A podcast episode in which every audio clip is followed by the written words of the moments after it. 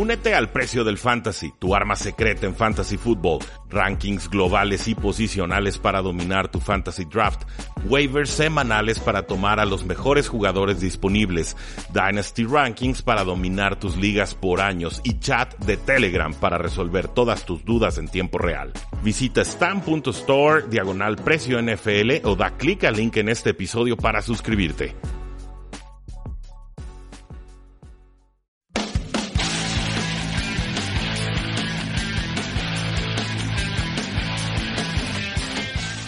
Damas y caballeros, bienvenidos a una transmisión más de Tres y Fuera, donde la NFL no termina y nosotros tampoco. Mi nombre es Rudy Jacinto y este programa ya saben cómo se pueden poner en contacto con él, facebook.com diagonal Tres y Fuera, en Twitter como arroba NFL, tresyfuera.com y claro, nuestro podcast para que se suscriban, Tres y Fuera NFL. El día de hoy, bueno, vamos a tener un programa un poco más eh, corto, vamos a hacer una un simple análisis del Thursday Night Football de la semana 5, cuando los Indianapolis Colts visiten a los Patriotas de Nueva Inglaterra. Una semana corta para ambos equipos. Creo que va a ser factor el hecho de que lleguen cansados ambas franquicias. En estos momentos los Patriotas favoritos por 10 puntos sobre los Indianapolis Colts en las líneas de Las Vegas. Se espera que anoten los Patriotas 30.5 puntos. Eh, y por el contrario que los Colts anoten 20 punto eh, puntos. Obviamente esto del punto 5 no va a suceder en el campo, pero pues es una forma en la que Las Vegas obliga a que los apostadores tomen un lado o el otro. Los Patriotas pues agarran a los Colts en un momento complicado creo yo. Vienen de un partido de tiempo extra muy desgastante que se jugó hasta el último segundo. Duelo divisional contra los Indianapolis Colts. Jugaron más de 86 snaps en un juego muy desgastante. Ya con un récord de una victoria y tres derrotas y además lo hacen con muchas ausencias claves, sobre todo la del receptor T.Y. Hilton, que es la opción número uno del equipo, lesión del tendón de la corva ya descartado para este juego, y también de Jack Doyle, del ala cerrada, que pues teníamos proyectado como ala cerrada número uno de los Indianapolis Colts, pero se ha perdido los últimos encuentros con una lesión de cadera.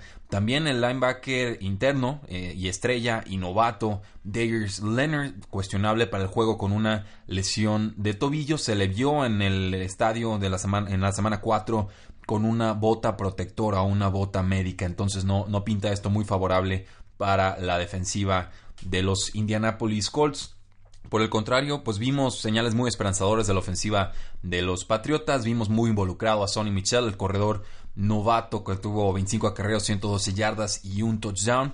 Creo que en este juego podrá mantener ese ritmo que encontró contra los Delfines de Miami porque mi expectativa es que los Patriotas se adelanten en el marcador y traten después de controlar el reloj. En cuanto a James White, el otro corredor del equipo, y digo corredor entre comillas porque en realidad es el líder receptor de los Patriotas de Nueva Inglaterra, pues los Colts han cedido muchas yardas a running backs por aire, es una realidad, son el sexto equipo que más yardas permite a corredores por la vía aérea y si a esto le sumamos que James White ya lleva 30 targets en la temporada y el segundo jugador sería Philip Dorset, el receptor abierto con 26, pues nos podemos imaginar cuál sería el diseño ideal de una ofensiva de los Patriotas contra los Indianapolis Colts. Entonces creo que tanto Sonny Michel como James White, excelentes opciones en fantasy football.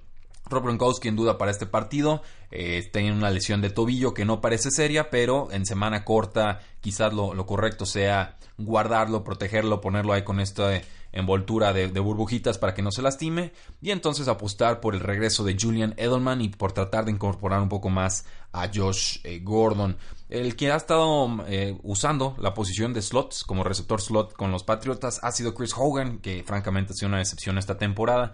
Debe de quedar relegado con el regreso de Julian eh, Edelman. Y también es cierto que Philip Dorset ha tenido más targets que Chris Hogan, 26 a 15, pero también ha sido más efectivo con sus oportunidades. Entonces yo sí creo que por más que me gusta Chris Hogan y que creo todavía puede renacer en esta ofensiva, pues no, no creo que vaya a suceder en este eh, partido. Entonces podríamos estar viendo una rotación muy interesante y complicada de predecir con los receptores abiertos de los Patriotas de Nueva Inglaterra, lo que es Philip Dorset, el ex jugador de los Indianapolis Colts, por cierto, eh, lo que es eh, Chris Hogan, lo que es Cordero Patterson, el regresador de patadas que tuvo un touchdown excelente de cincuenta y tantas yardas en el juego pasado, creo que se ha ganado oportunidades para seguir contribuyendo a la ofensiva, Julian Edelman y por supuesto el mismo Josh Gordon. También, ojo, hay una lesión eh, con la defensiva de los Indianapolis Colts. El cornerback slot, muy subestimado, tiene una conmoción, se llama Kenny Moore. Y en el, la primera vez que vimos fuera del campo a Kenny Moore fue en la semana pasada.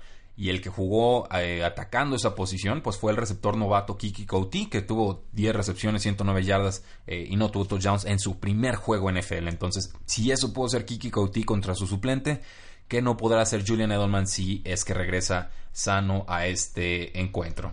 Del otro lado del balón, pues tenemos a Andrew Locke, eh, ya se le ve más fuerte de brazo, me da gusto, viene una cifra récord la semana pasada, 464 yardas, su máxima cantidad de yardas aéreas en su carrera, pero T.Y. Hilton está fuera, tendrá que depender de jugadores como Chester Rogers en el slot, que, que eh, te cumple, pero no, no es un receptor número uno en la NFL. Por ahí también tenemos a Ryan Grant, el jugador que llegó de los Washington Redskins, 22 targets en esta campaña. Quizás podamos usarlo como wide receiver 3, wide receiver 4 para efectos de fantasy football, pero definitivamente no son T.Y. Hilton, no tienen la explosividad, no tienen la química con eh, Andrew Luck. Entonces ahí yo creo que le baja un poco el potencial ofensivo tanto al quarterback como a la ofensiva en eh, general.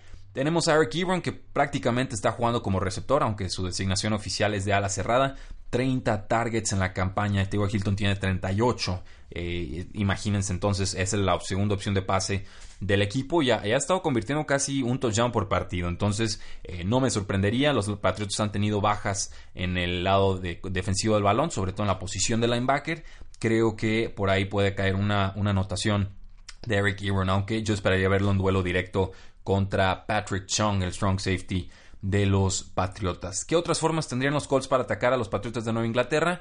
Pues Nijem Himes, el corredor velocista, cuando digo velocista, velocista en serio, corre las 40 yardas en 4.3 segundos. Y la defensa de los Patriotas es lenta y como dijimos han tenido bajas en la posición de linebacker. Entonces me parece el duelo más explotable de todas las opciones ofensivas que van a tener los, los Colts. Seguramente tendrá por ahí también eh, yardaje importante y por qué no también pensar en una posible eh, anotación.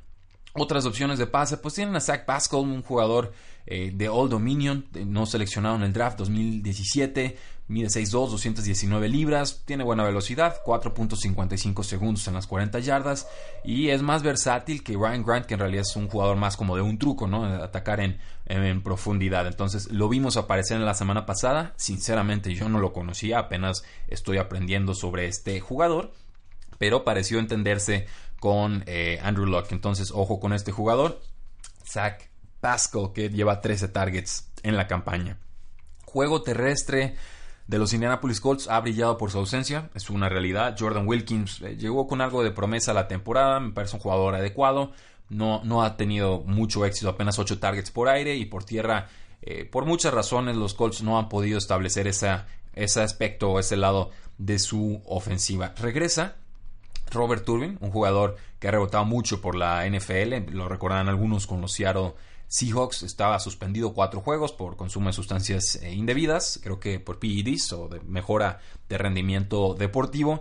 Un buen jugador en yardaje corto y sobre todo empujando el balón en zona roja. Entonces creo que le puede robar oportunidades a eh, Jordan Wilkins y creo que también no hay, no hay un backfield establecido como tal. Sigue lesionado Marlon Mack, que sería el teórico titular. No creo que esté para este partido. Entonces, ¿cuáles son las opciones realmente de los Indianapolis Colts? Creo que es atacar con el ala cerrada de Eric Ebron, pases esporádicos con Ryan Grant o Chester Rogers, no creo que ese sea el aspecto más eh, favorable y eh, sobre todo tratar de aprovechar el corredor Nijim Himes con su velocidad para tratar de ganar eh, contra una defensiva que, insisto, le falta velocidad y ha tenido bajas importantes. Dicho todo esto, semana corta, vienen cansados los Colts, visitan Foxboro, se vio mejor la ofensiva de los Patriotas de Nueva Inglaterra. La defensiva también se estuvo comportando, aunque les cuesta mucho llegarle al mariscal de campo. No, no espero muchos golpes en contra de Andrew Luck. Creo que los Patriotas eh, toman una ventaja temprana y creo que deben de ganar por esos, por más de esos 10 puntos. Creo que en general los Patriotas es un equipo que le tiene bien tomada la medida a los Indianapolis Colts desde tiempos inmemoriales. Por ahí veía la estadística de que desde el primer año en que Andrew Luck estuvo con Stanford, no le han ganado los Indianapolis Colts a los Patriotas. Entonces yo, yo no creo que se vaya a revertir la tendencia en este partido. Creo que van a ganar los Patriotas y creo que lo harán de forma importante. ¿Qué opinan? ¿Están de acuerdo o no están de acuerdo? Háganoslo saber. Facebook.com diagonal 3 y fuera. Twitter como arroba NFL. 3 y fuera.com. Y en serio, suscríbanse al podcast. Contenido exclusivo todos los días. Ha estado creciendo muy bien el programa. Gracias a que ustedes nos están eh, presumiendo con sus amistades o recomendando con eh, sus enemigos si es que no les gusta este programa. No importa, amigos, enemigos, ustedes mándenlos y nosotros con todo gusto los recibimos. La NFL no termina y nosotros tampoco. 3 y fuera.